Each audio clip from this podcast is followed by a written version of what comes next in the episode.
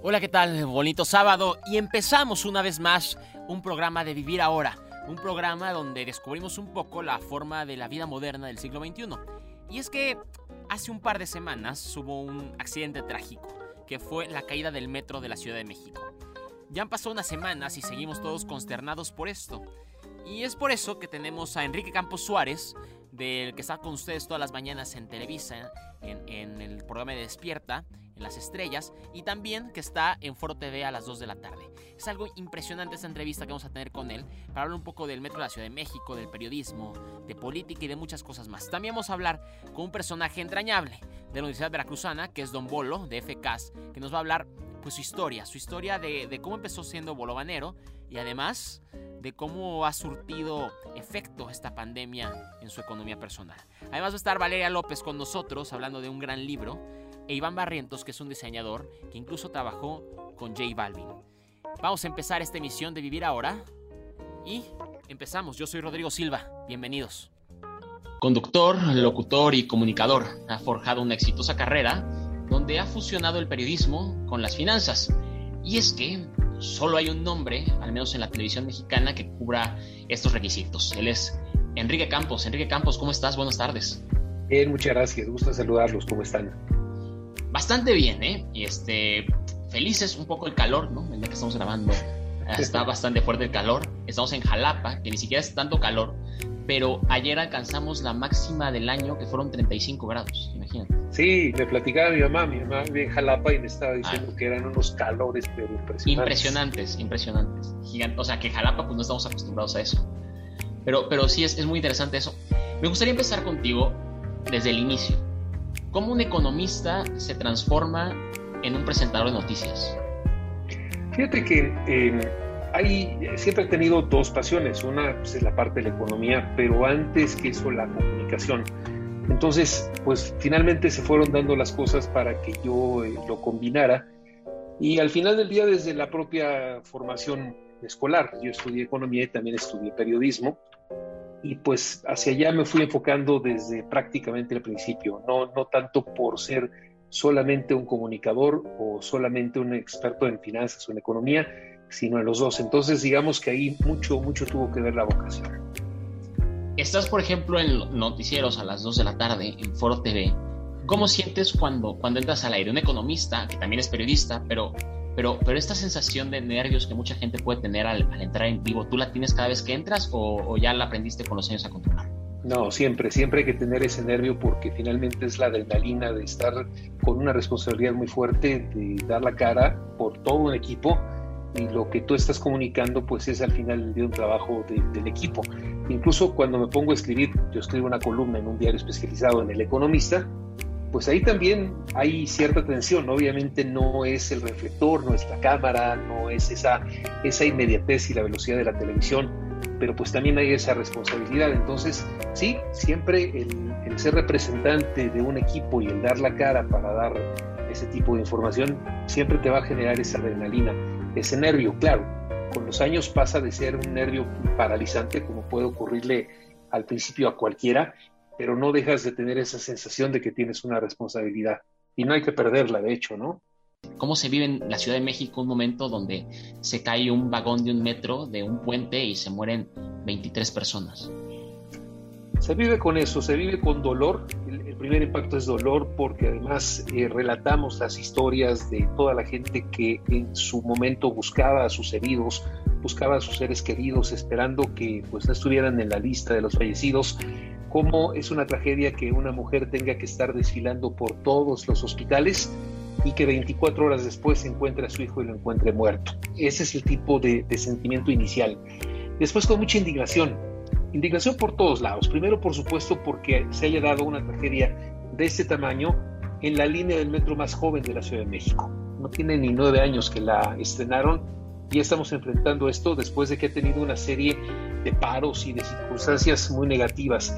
Y después con mucha sospecha de que al final la famosa investigación no acabe en, absolutamente nada, acabe con algún chivo expiatorio y que al final esto busque diluirse en otro de los enésimos escándalos que desde la cúpula del poder se generan y no sepamos realmente qué fue lo que ocurrió. En fin, es una combinación, pero eso sí, una cosa es cierta, Ahora, regresando un poco más a, tu parte de periodista, de, economista, y además que, fusionas ambas, ambas profesiones, ¿alguna vez has tenido algún problema con alguna persona por expresar tus opiniones? No hablo en temas de, la televisión o eso, sino más que algún político te haya llamado, oye, ya deja de tirarme así, o sobre todo el gobierno, sobre todo en cuestiones económicas, cuando tú hablas también de números y además que una de tus ventajas más grandes es que lo sabes explicar, porque mucha gente puede saber de números, pero luego no le entendemos nada a nosotros, el explicarlo es, es, uno de tus dones. ¿Alguna vez alguien se ha enojado? ¿Alguna vez te has tenido que enfrentar a alguien para poder decirlo? Mira, eh, los medios de comunicación tienen sus líneas editoriales y claro, claro, nos con los medios y así funciona sí he tenido en algún momento, eh, no un enfrentamiento, pero sí digamos algún debate con algún político, algún secretario de Estado, que pues no he estado de acuerdo con lo que he publicado. Hay una ventaja en mi trabajo con los números, que son números, y al ser números son un poquito más objetivos que el simple hecho de una opinión. Entonces, todo lo que digo, todo lo que publico, tengo los elementos en la mano. Eh, es la fecha a lo largo de todos estos años de trabajo, prácticamente 30 años de carrera, que no me han desmentido en una sola ocasión. Se han enojado conmigo, hemos entrado en discusiones, pero no me han podido desmentir. Y eso finalmente tengo la ventaja de que al trabajar con números puedo demostrarlo con más facilidad que si solo fuera algo que me dijeron o me platicaron. Pero sí, sí vaya que he tenido varios enojados en el camino. Y todo es una cosa que además es muy curiosa. Se han enojado más conmigo los empresarios, los hombres de negocio, que los funcionarios públicos. No te creas, hay muchos empresarios que son extremadamente sensibles y sí se ponen mal, ¿eh? Y hay intereses de más dinero incluso, ¿no? Por supuesto, y además se sienten más todopoderosos que cualquier político que por lo menos hasta la generación pasada sabían que tenía fecha de caducidad. Hay muchos empresarios que son de verdad una cosa de anécdota. ¿eh? Me imagino. ¿Qué se siente que ya no te paras a las 4 o 5 de la mañana? No, me levanto todos los días ahora.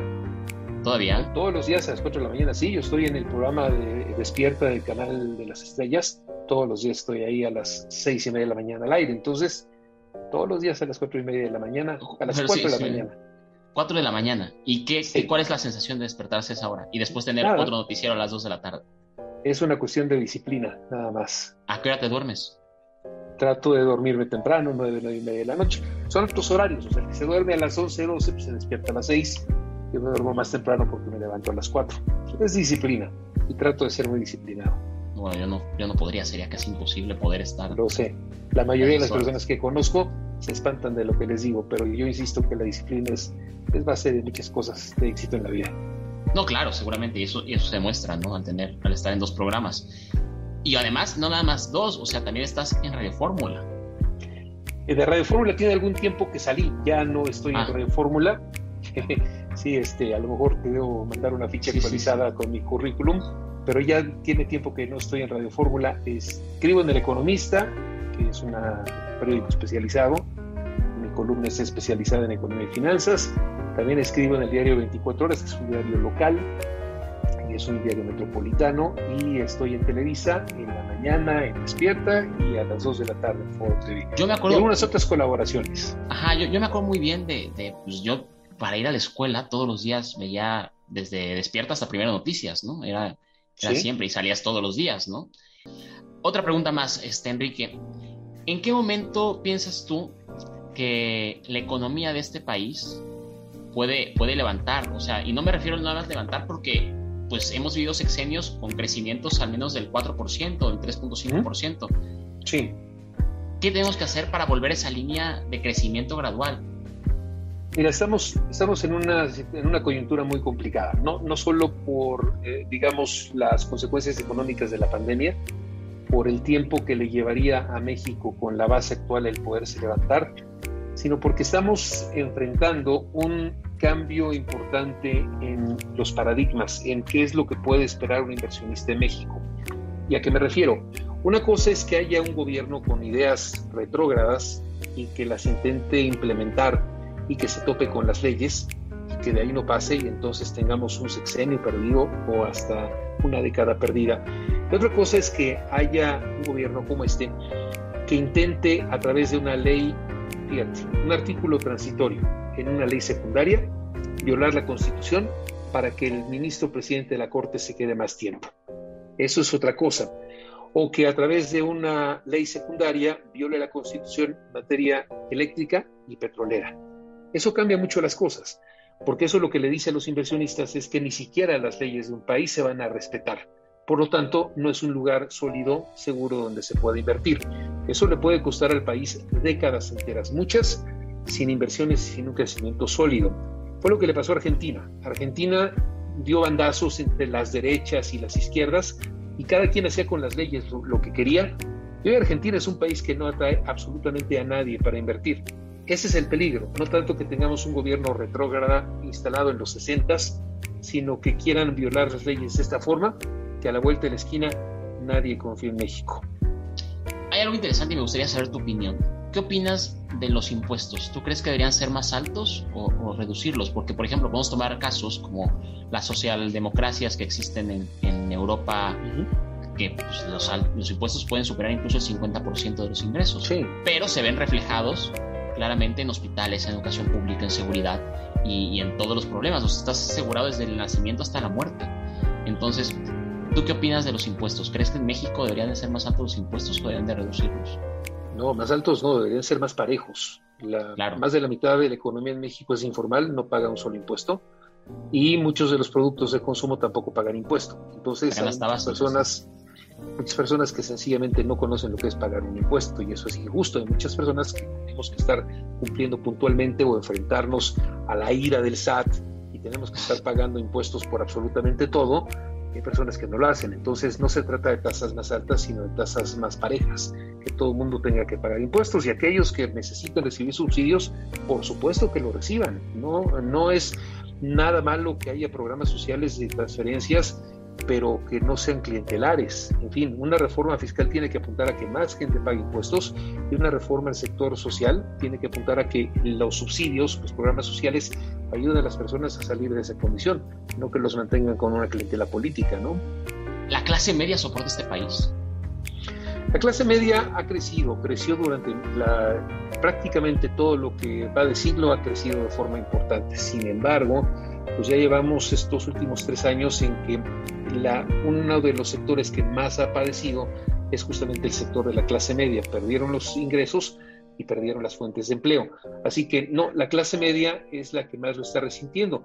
Y también las clases que menos ingresos tienen, porque al final del día no todos tienen estos traspasos de recursos de los programas asistencialistas. Y las clases más altas, pues no, no se han enterado. Algunos quizás sí por el giro de sus negocios, pero la mayoría se han vuelto más ricos. Y eso por último, para cerrar, esto hacer una radio pública, este Radio Más.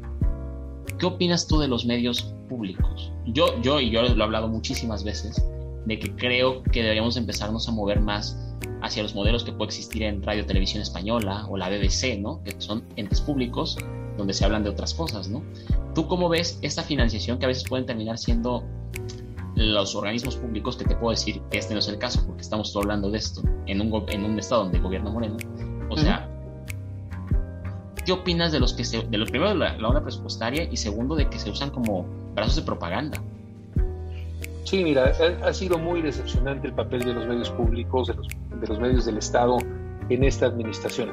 Claro, cada entidad puede tener, digamos, sus propios alcances y sus propios límites, ¿no? Pero es lo que te decía, todos los medios tienen cierta línea editorial. El tema con los medios públicos es que al final del día están pagados con recursos públicos, por lo tanto deberían de, tener, de ser accesibles para todas las corrientes de pensamiento. Tú mencionabas la radio y televisión españoles, me parece, me parece que es un buen ejemplo, porque a pesar de que han tenido que sufrir estos bandazos entre que si gobierna el Partido Popular y después el PSOE y entonces sufren cambios en sus consejos de administración y en sus direcciones, pero sí conservan cierta independencia, que no lo ves en otros medios españoles, que claramente tienen una línea pro PSOE o pro, pro Partido Popular. En fin. Pero, por ejemplo, está la radio pública de los Estados Unidos, que es un medio tan abierto, que es un híbrido que a veces es muy difícil de escuchar. Yo creo que los medios públicos en México deberían ser como eran hasta hace no mucho tiempo, que sí tenían, digamos, esa línea de ser del Estado, no van a finalmente atentar en contra de quien les está proveyendo los recursos, pero tampoco convertirse en, en factores de propaganda como lo son hoy. A mí me da una rabia espantosa ver en lo que ha acabado el Canal 11, ver en lo que acabó la, la inmundicia Notimex, en fin, y tantos otros medios públicos que hoy la verdad es que se han perdido y lo mismo, poder recuperar eso va a tardar tiempo, porque pues finalmente esta, esta transformación está llegando tan profundo que a veces va a ser difícil regresar a estos modelos más democráticos. Ya tengo las últimas dos preguntas y a hacer una última, pero ahorita que dijiste todo lo del PSOE y lo del PP se ha ido una, a la cabeza, obviamente decías de los medios, ¿no? La SER, que podría ser más pro PSOE, la COPE, que es más del PP, pero ¿qué opinas de que ha nacido en, en Europa y sobre todo ahorita en España una extrema derecha radical, porque así como en México podríamos estar viviendo una extrema izquierda, que ni siquiera es izquierda, pero que tal vez lo podríamos poner así, ¿qué, qué opinas del nacimiento de estos movimientos ultraderechistas que promueven abiertamente el racismo a los menas, los menores no acompañados de Marruecos, que promueven abiertamente la, la discriminación de las personas? ¿Crees que en algún momento pueda pasar eso en México? Es muy difícil. Eh, finalmente eh, he visto muchas manifestaciones de extrema derecha en Europa, pero no las he acabado de ver del todo en España. Las he visto y de forma muy marcada en una Alemania que a veces parece que no acaba de entender todas las lecciones de la historia. En los países eh, nórdicos, también en los Países Bajos, Francia también tiene unas manifestaciones con Jean-Marie Le Pen que son de verdad incomprensibles. Y en el caso de España, Vox bueno, Vox sí tiene un discurso más tendido a la derecha, pero no sé hasta dónde en, la extrema derecha. Acaban de, tener un resultado extraordinario en Madrid. En la Comunidad de Madrid, sí. Y para, para que pueda gobernar el Partido Popular de los 69, de los 69 escaños que necesitaban, consiguieron 65, y Vox los va a apoyar. Y lo único que van a tratar de impulsar es el hecho de que se modere la inmigración ilegal y toda esa agenda que sí es un poco considerada más a la, a la extrema y la derecha, pero sin llegar a ser ese, ese, radicalismo. Pero del otro lado también hay que tomar en cuenta que antes de que apareciera Vox, pues apareció Pablo Iglesias, ¿no? Pablo Podemos, Iglesias, que ya se retiró hoy, bueno, ayer. Se ha retirado ya de la política, pero pues ha dejado ya también ahí una semilla sembrada de estos movimientos antimonárquicos, estos movimientos que se deben a llamar neonazistas a los del Partido Popular, en fin, estos extremos llaman a otros extremos. Entonces, y, a lo mejor hay que quedarnos en el vecindario latinoamericano para ver que después de un Lula en Brasil, pues apareció un Bolsonaro, ¿no? Que entonces se empezó a jugar con ese péndulo. En Argentina lo mismo. Ese péndulo entre las derechas y las izquierdas empieza a sonar. No sé en México hasta dónde pueda, pueda llegar a darse un fenómeno así. Lo que sí me queda claro es que si algún día surge una figura opositora que pueda combatir el discurso de López Obrador, va a tener que ser radicalmente diferente a López Obrador y por lo tanto puede llegar a tener ideas un poco más radicales hacia el otro, otro lado. Pero ¿dónde ubicas a López Obrador? ¿En la extrema derecha o en la extrema izquierda? Yo no le veo una, un planteamiento ideológico a donde la gente vote donde puedas ubicarlo. En fin, yo creo que no creo que podamos tener un fenómeno así. Estamos años luz de tener una política que involucre a la sociedad, pero sí a las figuras más estridentes. Eso que ni qué. Ahora sí, ya para cerrar y no quitarte más tu tiempo, es algo muy interesante la parte de, del, del ser periodista y el de buscar historias nuevas y también encontrarlas, ¿no? ¿Qué haces tú cuando vas a decidir que vas a escribir un artículo, ¿no? En El Economista, que tienes tu columna. ¿Cuál es tu proceso? ¿Cómo escoges la noticia? ¿Cómo la transmites? ¿Cuál es ese proceso de, escoger y escribir la, la columna de, del economista? Número uno, tiene que ser un hecho de interés público. No tiene que ser algo que no sea algo que me interese a mí, sino que sea de interés y de impacto en la sociedad. Número dos, tengo que dirigir una audiencia, un público. No es lo mismo lo que yo escriba para un diario metropolitano como 24 horas que lo que escriba para un diario especializado como El Economista. Tengo que pensar en ese público y pues que eso que, ese público va a recibirle sea de interés. Y número tres, muy importante, que yo tenga todos los elementos suficientes para que lo que voy a escribir lo pueda respaldar. Si cumplo con esas características, prosigo. Si no, desecho el tema. Miguel Campos, muchas gracias. Con mucho gusto, gusto saludarlos. Vivir ahora. Rodrigo Silva. En Vivir Ahora algo que queremos empezar a hacer es presentar nuevas voces y nuevas voces que te cuenten historias nuevas con la información diferente, ¿no? Y para esto, esta semana, una de nuestras colaboradoras de cada semana se va a abrir y se va a estrenar el micrófono, que es Naomi. Y Naomi trae una historia muy interesante. Vamos a escucharla. Los jóvenes de hoy en día luchamos por alcanzar nuestros sueños buscamos oportunidades de trabajo y cada vez más aumentan aquellos soñadores que abren su horizonte para llegar a donde quieren. Sin embargo, muchas veces el camino no es nada fácil. Es por eso que hoy están con nosotros dos personas emprendedoras con ganas de mostrar a todo el mundo su talento. Iván y Gaby, ¿cómo están? Pero empecemos con cuáles son esos proyectos que tienen ahora de todo esto, yo soy eh, licenciada en psicología. Bueno, tenemos un, eh, un podcast en, en, común que lo hicimos hace aproximadamente año y medio más o menos, eh, que se llama Amor que Locura. Em, y esta, en esto estamos, ¿no? Es un, es un proyecto relativamente nuevo porque, bueno, no tenemos muchos años en esto y obviamente tampoco tenemos como todo el conocimiento, ¿no? Digo, yo soy licenciada en psicología, no tenía como idea de que era un podcast para empezar, ¿no?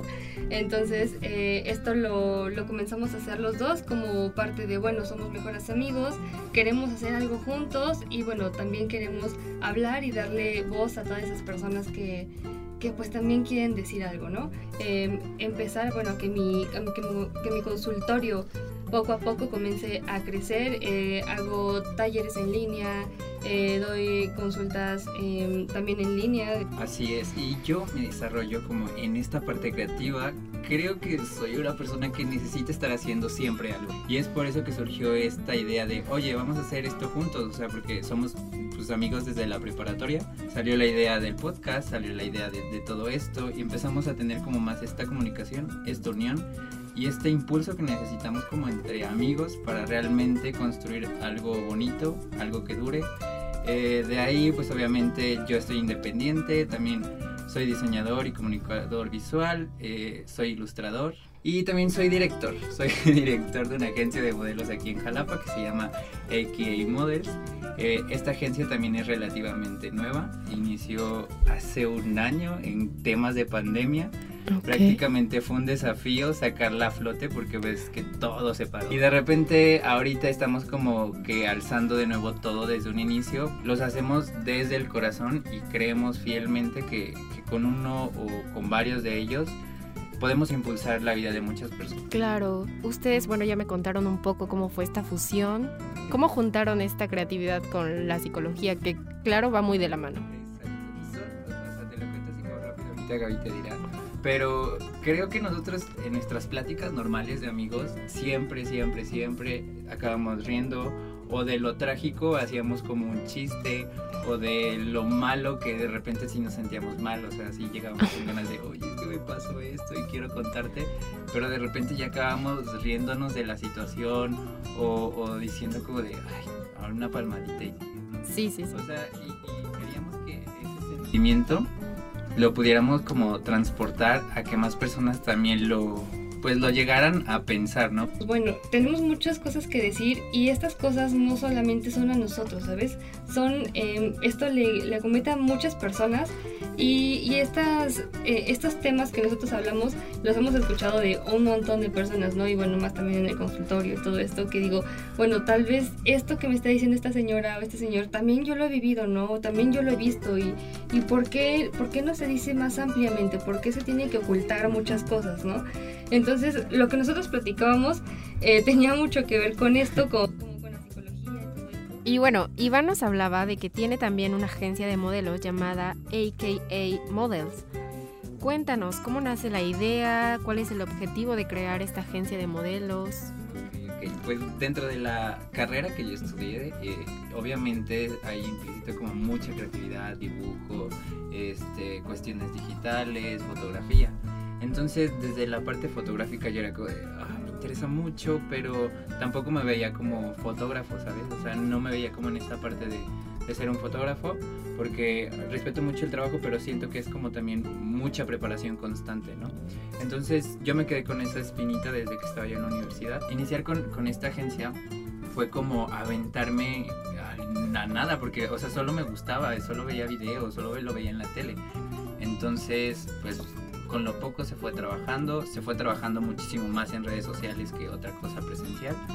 Fuimos poco a poco, ahorita tenemos nuestro segundo casting, cuando cumplimos un año hicimos el otro y afortunadamente también llegaron muchos perfiles y justo acabamos de tener nuevos perfiles que yo creo que los van a amar, los van a dar, que me dio como mucho la, la esperanza de seguir. Iván, Gabriela, todo lo que nos han contado suena muy interesante y para ir acabando, me gustaría que nos contaran del podcast que hacen y, y cómo lo hacen y por qué lo hacen.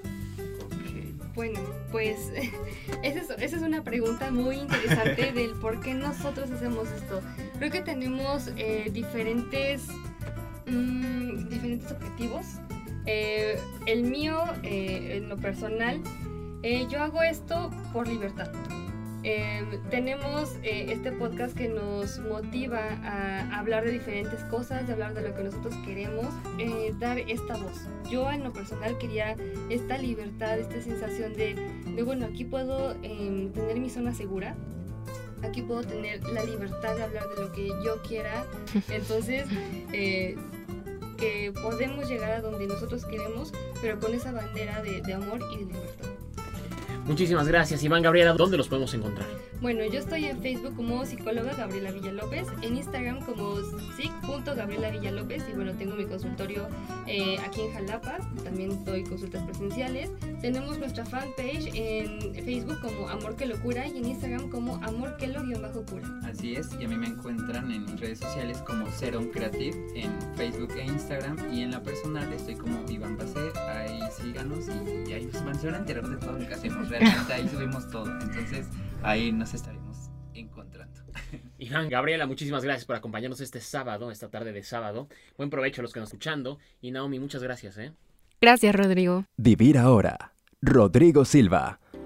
Sigamos redescubriendo los significados del vivir ahora a través de Radio Más.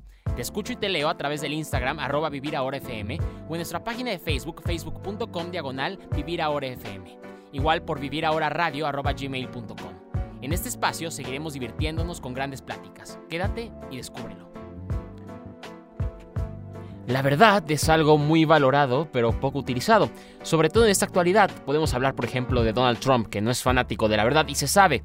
Por ejemplo, el Huffington Post hizo un estudio de acerca de sus conferencias. Decía 12 mentiras diarias, un total de 20.000 en cuatro años. Entre temas de inmigración, de pobreza o de bienestar, de lo que fuera. Mintió, le encantaba mentir. Pero yo creo que en la cabeza de estas personas sí existe esta verdad. Aunque para nosotros sea una mentira gigante, para ellos es una verdad. Y hago toda esta intro porque Valeria López, que es comunicóloga y casi devoradora profesional de libros, nos va a contar como cada dos semanas de un gran libro. Valeria, ¿cómo estás? Hola, muy bien, ¿y tú? Súper bien. ¿Qué tal el calor allá en Veracruz? Increíble. Me imagino. Sí, no. Cuéntame un poquito del libro de esta semana. Claro, el libro de esta semana eh, tiene muchísimos temas, sobre todo es muy detectivesto, tiene mucho misterio y también habla de temas semióticos, que es el estudio de los símbolos y de los signos y filosofía. Además de esto, que evidentemente es, es bastante entretenido este libro, cuéntanos qué tiene que ver con la verdad. Claro, yo les voy a contar qué tiene que ver con la verdad, pero antes de esto les voy a contar un poco de qué trata para que sepan a qué vamos con esto la verdad. Bueno, la trama sigue al joven protagonista que se llama Atzo, que es un que está acompañando a un fraile que se llama William a un monasterio. Entonces, al llegar a este, les cuentan que hay, hubo un asesinato y no saben cuál fue la razón de esta, si se suicidó o si alguien lo mató. Entonces le piden a William, que es muy listo, que trate de investigar qué pasó con esta muerte. Entonces estos dos protagonistas se van a una aventura ahora sí, que a tratar de encontrar quién es el asesino o si es que hay siquiera un asesino. Y para esto deben de recorrer todo el monasterio, entrevistar a las personas, investigar quiénes pudieron haber sido los culpables y claro que con esto se topan con personajes muy diversos de diferentes lugares y que también tienen diferentes diferentes formas de pensar, ¿no? Y es aquí cuando nos encontramos con temas en los que chocan, como por ejemplo si Jesús se reía o no. Entonces, claro, pues, o sea, yo creo que le preguntas a cualquiera y te dicen que, que reírse es bueno, ¿no? ¿Y pero tú crees que Jesús se reía? Claro, por supuesto. es algo natural. Por lo menos unas cosquillas, ¿no? Una cosa que es que es muy normal reírse y es súper súper agradable reírse, ¿no? Sobre todo en estos momentos, ¿no? Que seguimos con una pandemia, que mucha gente está encerrada, que gracias a Dios ya mucha gente también está vacunada, pero pues es reírse súper importante. Hablando de este libro y hablando de, de, la verdad y todo eso, también tenías datos, ¿no? Sobre, sobre cuánta gente lee en nuestro país, ¿no? Bueno, cuántas horas se lee en nuestro país, ¿no? Sí, estas horas, la verdad me sorprendió mucho esta investigación, porque el país que se encuentra en primer lugar es uno que ya te había comentado que los dos no lo podíamos creer. ¿Qué países? ¿Qué países? A ver, cuéntanos. Ya, India se encuentra en primer lugar con 10 horas aproximadamente a la semana. O sea que los habitantes leen aproximadamente 10 horas a la semana y esto es un nombre, la verdad, bastante grande. Y a su vez, México se encuentra en vigésimo cuarto lugar que pues la verdad lo esperábamos un poquito más bajo. Todos pensábamos que íbamos a estar como en el 350 de 120 países. sí, pero bueno, vigésimo cuarto. Y bueno, son cinco horas semanales, que es casi la mitad, o bueno, la mitad de lo que leen en India. Y pues lamentablemente esto está bajo, pero lo que queremos es lograr que la gente pueda leer más, ¿no? Y esta es una de las razones por la que está este programa por las que hacemos esto, claro. Y también vamos a seguir hablando del libro. Cuéntanos ahora sí qué tiene que ver la verdad con el libro. Sí, claro. Entonces, la verdad es que, bueno, yo no sé la verdad, pero en el libro empiezan a debatir sobre la, lo que ellos creían que había pasado, sobre por qué creen que los movimientos que están haciendo, porque claro, en estos tiempos se encontraron muchos debates acerca de qué hacer con la iglesia y con todo el rollo. Entonces, todos empezaron a debatir y cada uno tenía su verdad. Entonces uno, que no voy a decir quién, está haciendo ciertas cosas que él cree que lo está haciendo en, nombre de, Jesús, que está haciéndolo bien, que deberían de agradecerlo porque la verdad es que esto y el otro. Y otro se encuentra y dice, claro que no, es que esa no es la verdad. Entonces ahí es cuando te deja preguntando este libro, ¿cuál es la verdad? O sea, si cada quien tiene su punto de vista y cada quien tiene su propia verdad, que claro, esta se puede ver modificada, pero si cada quien tiene su verdad, entonces ¿cuál es la verdad? ¿Siquiera existe la verdad? Siempre traes personajes muy misteriosos, ¿eh? claro, este libro, la verdad, muy padre, me lo leí también rápido y, claro que sobre todo que toma, eh, toca temas que te hacen pensar, ¿no? Y eso es lo que me gusta mucho, que aparte que el libro te entretenga, te haga pensar. Y este libro te atrapa porque a quien no le gusta un buen misterio, ¿no? ¿Y cuánto tiempo te tardaste leyendo el libro? A este sí me tardé un poquito más, me tardé una semana. No, hombre, no, no, no, o sea, un montón de tiempo. no, no, no, a ver, una semana, una semana y media. La verdad no, no lo conté con tanto examen, pero eh, pues claro, algo que cuando yo agarré el libro fue de, o sea, no me esperaba este libro, porque el título es El nombre de la rosa que pues por el título no piensa no ser un romance o algo así, porque pues la rosa está muy... Muy ligada al romanticismo, ¿no? Ajá, y esto es algo que justo el escritor habla, que eligió este nombre porque este nombre está ligado a muchos significados, ¿no? Y claro que aparte de a lo último saber por qué se llama así, eh, la razón que le nombró, que le puso este nombre es que no quería un libro que te dijera lo que ibas a leer, que fuera tú fueras con los ojos abiertos, con los brazos abiertos, a ver qué voy a encontrarme y tú hacer tu propio tu, propio juicio del libro. También contabas, ¿no? Que, que Humberto Eco era muy fan de José Luis Borges, ¿no? Claro, sí, tiene un personaje en el libro que, bueno, digamos que tiene una biblioteca padrísima, bueno, no, no tan padre, a mí me encantó porque me encanta el misterio, pero padre en el sentido que está llena de secretos y hasta tienen ciertos trucos para que las personas, si es que llegaran a entrar, porque está prohibido que entren, si llegaran a entrar se encontraran con cosas sobrenaturales según, pero en realidad tienen como una justificación de ser.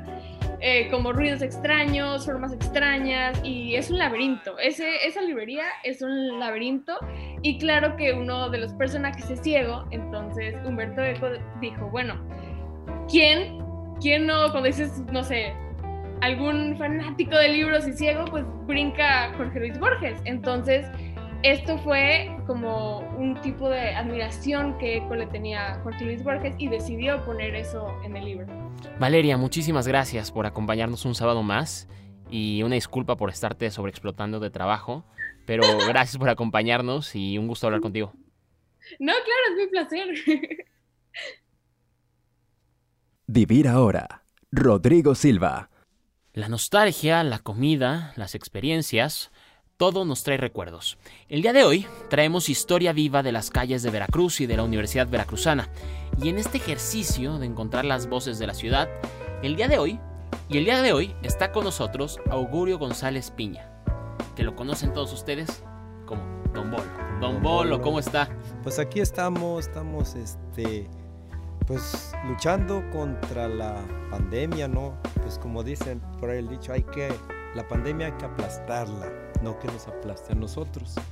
El día de hoy yo vengo a vender, vender bolovanes aquí a Jalapa desde Coatepe.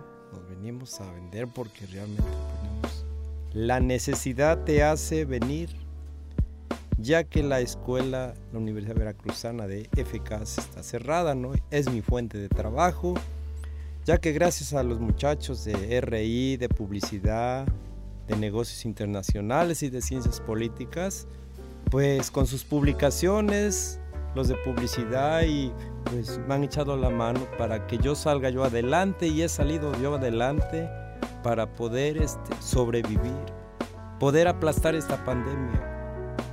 No me debe de aplastar a mí, yo la debo de aplastar.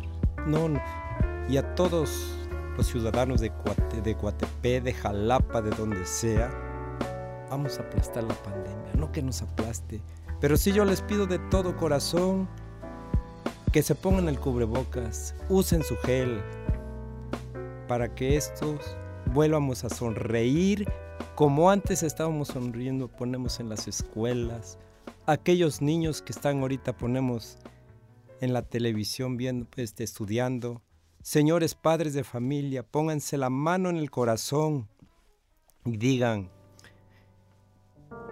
y digan, este, yo quiero, quiero que mi hijo vuelva a sonreír en el recreo, pero pónganse el cubrebocas, señores padres de familia, pónganse la manita en el corazón y vean sus hijos que están, que están encerrados ahí en una cárcel no les gustaría volver a ver a sus hijos sonreír. Pues claro, y creo que es muy importante que usted diga ese mensaje porque mucha gente piensa de que no, pues ya está acabando la pandemia, nos quitamos todo y, y todo normal y pues después qué pasa, pues seguimos mucha gente en casa, mucha gente cerrada, las escuelas todavía no regresan. Pero algo que me gustaría saber es cómo empieza su rutina al día a día. ¿Cómo empieza el día de Don Bolo? Pues el día de hoy yo empiezo a trabajar, ¿no? Me em, empiezo a venir a vender con aquel entusiasmo, ¿no? de ganar el sustento para llevarlo a nuestra casita, cabrón. Porque el día de hoy yo me siento feliz gracias a todos los muchachos de la Universidad Veracruzana, que hay unos que ya tienen 20 años, 15 años, 10 años que salieron y me han reconocido porque lo han subido a, las redes sociales los niños de publicidad, los de negocios. Entonces me han reconocido, me van a ver y gracias a eso, todos ellos estoy sobreviviendo y le echo ganas para sobrevivir. Que es lo importante, ¿no? Al final de cuentas, tener la energía de seguir luchando y de seguir encontrando unas formas diferentes de, de poder seguir sustento. El día de hoy este, me siento feliz porque gracias a los maestros, gracias a todos los maestros, alumnos y todos que, que ellos ponemos, me dicen, ponemos, este, me dan la pauta a seguir adelante. Y ellos ponemos, me vienen a comprar bolovanes y la verdad me siento feliz. Además de que usted se ve que tiene una relación muy estrecha con la Universidad Veracruzana porque viene incluso uniformado casi de la UV, ah, ¿no? sí, claro, porque este, este, este, esta gorrita ponemos la, es de publicidad relaciones públicas, me lo dieron los de la carrera de, de publicidad. Tengo otra gorra que también es de negocios internacionales y también tengo otra gorra que es también este, de ciencias políticas y otra de RI de Relaciones Industriales. Este chalequito me lo dio Omar Miranda, ¿no? Que él estudió publicidad ahí en la universidad, ya tiene años que salió él, ¿no? Entonces él por agradecimiento, él me lo dio, me, lo llevó ahí a, mi lugar, me lo llevó a donde ellos me pusieron, porque ahí me quería quitar el ayuntamiento. Pero todos los muchachos se unieron para que no me quitaran ahí. El, diputado Omar Miranda, pues también venimos a ver al director de comercio y me dijeron que ya no me van a molestar. Ni el, los inspectores, ¿no? Tanto el, el diputado federal también me vino a ver, su, que su hijo ponemos está estudiando ya este, publicidad. estudió publicidad y está estudiando ciencias políticas. Ahorita que nos cuenta todo eso y que, que se ve que usted es una pieza casi invaluable de, de FKs de la Universidad Veracruzana, ¿cuáles son los productos que más vende? ¿Cuáles son los bolovanes que más vende? Ah, no, este, pues yo los bolovanes, los, los que venimos vendiendo desde, desde allá cuando estaba la, la escuela aquí en, en Juárez 81, la escuela viejita, Ahí se vendía mucho, pues tenemos el de pollo, el de jamón con queso, el de piña y el de manjar. Ya claro que ya venimos, ponemos acá este, pues ya la escuela nueva, que ahorita pues es una escuela grande, ¿no? Y este, pues ahí estoy vendiendo ya de zarzamora con queso Filadelfia y pues al segundo pues este, de chorizo con queso debri, queso amarillo, chile chipotle, que esas ideas salieron de los de publicidad que se vendiera el de chorizo con queso debri, queso amarillo y chile chipocle. Las princesas igual, de ahí salió también este, de los de publicidad. Los de zarzamora igual. O sea que todas esas ideas, los de publicidad, la verdad, tienen unas ideas increíbles. ¿eh? ¿Y cómo nace el nombre de Don Bolo? Mira, la verdad ponemos yo ahorita ponemos estamos allá este, cuando empecé yo a vender bolovanes somos los bolovaneros originales, porque ya ahorita hay muchos piratitas que se hacen pasar por Don Bolo, ¿no? Y para que tú lleves un escudo, ponemos que diga Don Bolo, le cuesta. Le cuesta porque suponemos que tú eres un eres estudiante y tú llegas me dices, oiga, Don Bolo, este, ¿a cómo dan los bolovanes, Bolo? No, pues valen, este, pues allá en la facultad los doy a 13 pesos, ¿no? Porque pues, por los niños, ¿no? Claro este, bien tú, oye, este bolo, nomás tengo cinco pesos. Y este, y digo, no, pues sabes qué, pues no se puede, porque pues realmente ponemos, yo tengo que tener las cuentas y caca, ¿no? Yo tenía el bolobán. Entonces, este, tú te vas, pues te vas todo resentido, ¿no? Sí, pues, claro. te vas resentido por, caray, pues yo tenía yo hambre, canijo de don, del señor de los bolovanes, pues entonces, este, pues me negó la comida más que nada. Pero si tú en ese momento tú llegas y me dices, sabes qué, don Bolo, tengo cinco pesos, tengo hambre. No, pues sabes qué, los que te quieras comer, tú come. Es más, si no tienes, yo te presto para el refresco, para que tu bajadera, ¿no? ¿Qué hace en ese momento? Ponemos tú, te pones agradecido, ¿no? Y dices, no, pues yo me voy, pues otro día te, este, te dicen tus amigos, ¿sabes qué? Vamos a echarnos unas tortas. No, ¿qué te parece? Mejor vamos a ver a Don Bolo. Y de ahí nace la, la palabra de Don Bolo porque pues Don Bolo quiere decir como de cariño, ¿me entiendes? Entonces, ahí nace, ponemos de que dices, no, pues yo voy a ver a Don Bolo. Vamos a ver a Don Bolo. Porque él, él realmente nos, nos está echando la mano, ¿no? Y pues yo lo hago sin ningún interés y a cambio de nada, yo lo hago de buen corazón, ¿no? Con todos los niños y todas las niñas de las escuelas de FKs. Y aquí hay algo interesante que es la historia detrás. ¿Cómo empieza usted con, con este oficio? Ah, vender bolovanes. Mira, precisamente eso es muy bonito lo que me estás preguntando, muy importante, ¿no? Porque yo empecé a vender, empecé a vender este, chicles, chocolates, cacahuates, galletas, gamesas, de todo empecé yo a vender. Entonces yo en ese momento veo a un muchacho que ya se murió, está con su canastita de bolovanes y empezó a vender bolovanes. Y no, pues este, pues este es el negocio, ¿no? Pues empezaba, el bolobán se daba de a dos pesos y empezó, ponemos, me la acerqué por ahí dije, no, pues voy a ver, ¿no? Oye, ¿dónde sacas el bolobán tú? No, pues acá va, si quieres yo te llevo, pues ahora y pues empecé a vender bolovanes, ¿no? no pues vi que sí, este, me empecé a vender lo de 30 bolovanes. Anduve, no, pues sí, sí me gustó. Y este, de ahí por poco a poco me fui este, en la comisión del agua, ahí en Clavijero, me empecé a, este, a, ahí este, a, a meter a vender bolovanes. De ahí es donde cuando, cuando empezó, este, que estaba este, psicología, estaba, ponemos ahí donde nació FK ahí en Juárez 81, ahí estaba la psicología, yo vendía yo con los de psicología. Pero ya después, como entraron las carreras de, de FK, pues entonces ya ahí ya me, me quedé con ellos y me gustó, la verdad me gustó con los niños ahí de FK. No sé, es un cariño que yo les tengo, porque bastantísimo, porque yo también vendí en comercio. Bastantísimos años vendí ahí. Y me tocaba más cerquita, fíjate, de comercio, de ahí de la zona donde está en comercio, administración, o sea que administración, contaduría y sistemas, está más cerca que, que FK, ¿eh? Pues me gustó más ir a FK.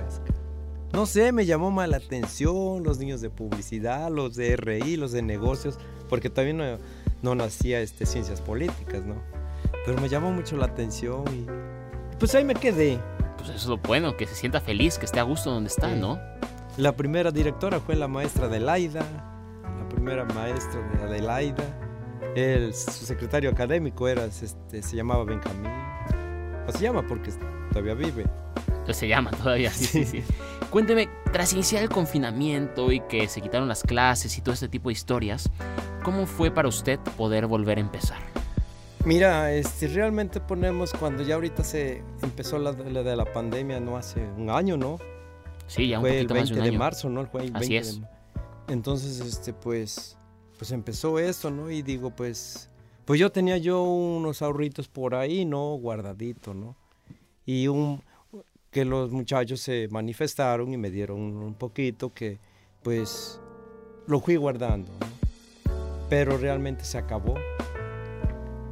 Vienen y, pues, porque es- la granizada me fregó la lámina, entonces ahí es donde yo me llevé también. Y me guardé lo de cuatro mil pesos, pero esos cuatro mil pesos se te fueron como agua.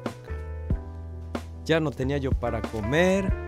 Yo voleo zapatos en Coatepé. Fui a ver al de comercio porque ya ahorita en diciembre digo, lo voy a ir a ver. Fui a ver al de comercio, ¿sabes qué? Quiero que me des mi lugar porque realmente yo quiero regresar a, a- pues es mi fuente de trabajo, ¿no? Porque al principio te, Claro. te metieron miedo con lo de la pandemia y todo. Pues no podías, dices, salgo, no salgo, ¿no? Te metieron miedo. Entonces, pues yo vengo, ponemos este, a ver si me das mi lugarcito porque la escuela está cerrada. Es mi fuente de trabajo, vender bolovanes y mi fuente de trabajo, bolear zapatos. Sabes que tu lugar ya lo di. ¿Y yo qué hago?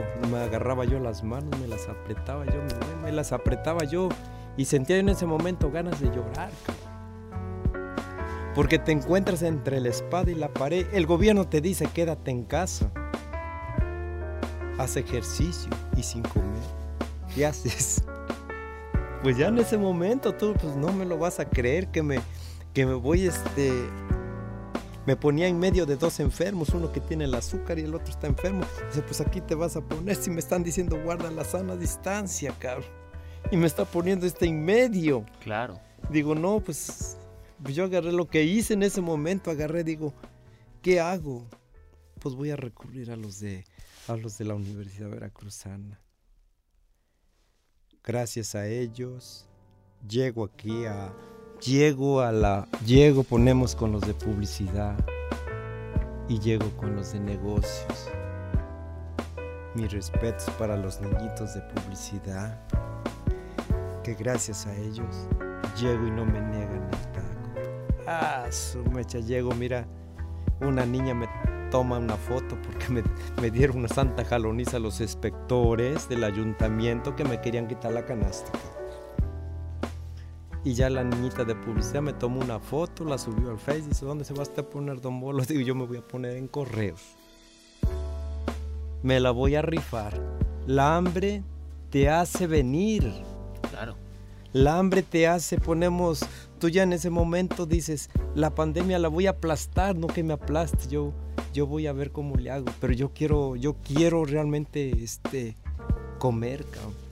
Tengo Claro, dos claro. perros, dos perros que también comen, dos perritos, dales de comer, pues me vengo. Al otro día no me lo vas a creer. Los niñitos de publicidad, mira, vinieron, me trajeron despensas, me trajeron unas despensitas, mira, que hasta, hasta lloré, cabrón. Niños de negocios, niños de RI, niños de ciencias políticas, echaron la mano como no te lo imaginas. Claro que me imagino y porque hemos visto esa fuerza que tomó durante la pandemia en, redes sociales y todo esto. Augurio, don Bolo, antes de despedirnos y de agradecerte que hayas venido y que hayas compartido la historia que, que ha envuelto desde que empezaste a vender bolovanes y hasta ahorita en la pandemia, me gustaría que nos contaras primero de qué sabores tienes y además dónde te podemos encontrar para que la gente vaya, vaya y conozca a Don Bolo, se tome la foto del recuerdo y todo. Mira, este, yo les los invito a todos los jalapeños, a pues todos los jalapeños, los estudiantes pues, de diferentes escuelas que ya me conocen, ¿no? Pues yo me encuentro ahí en enfrente de Telecom. Para que me identifiquen ponemos, llevo el chalequito de, pues, de Don Bolo, ¿no? Y pues la gorra de FKs, ¿no? Y el letrero que tengo ahí de FKs y mi pollo. Ese es Don Bolo, no hay otro bolo, Don Bolo más que ahí. Pues llevo, mira, pues llevo de pollo a la mexicana, llevo de chorizo con queso de queso amarillo, chile chipocle, zarzamora con queso Filadelfia, de piña, de manjar, de jamón con queso amarillo y de jamón con queso amarillo y piña y este y princesas que llevan llevan salchicha, queso debra, queso amarillo, chile, chipotle, piña. Ah, los niños de publicidad, ellos fueron lo que una idea que ellos tuvieron. Dice, el de jamón con queso es para la suerte en el amor. A los tres días ya tienen pareja. Ah, ¿Eh? El de jamón con piña ya es para el amarre para aquellos que no tienen suerte en el amor, para aquellos que viven en la tristeza, para aquellos que viven en la soledad, cómanse un bolobán de jamón que a los tres días ya tienen pareja. Cómanse un bolobán de jamón con piña para el amarre, para que no se vaya la novia y para que no se vaya el novio. ¿Y si funciona? No, sí funcionan. Ah, mire. No, de que funciona, funcionan. pues muy pronto lo vamos a estar viendo por correos y seguramente comiendo un bolobán. Augurio, don Bolo, muchísimas gracias por ah, venir. No, Feliz sábado. No, gracias, gracias a ustedes que me invitaron a su programa. ¿eh? Yo estoy muy agradecido con ustedes y al maestro Azuri que me, me trajo hasta acá en su, en su avión. Muchas gracias por acompañarnos un sábado más donde tú y yo aprendemos a vivir ahora en esta vida moderna del siglo XXI. Mándanos un mensaje por Instagram en arroba vivir ahora FM o nuestra página de Facebook www.facebook.com diagonal vivir ahora FM. Igual por vivir ahora radio arroba. Platiquemos y nos volvemos a escuchar el siguiente sábado. Que por cierto, este programa y todos los demás los puedes encontrar en Spotify y todas las plataformas de podcast para que lo escuches donde y cuando quieras. Solo busca vivir ahora con Rodrigo Silva y seguro te aparece. Muchísimas gracias a Balam, a Vero, a Naomi y a Frank que edita el programa. Nos vamos a escuchar el siguiente sábado. Hasta la próxima.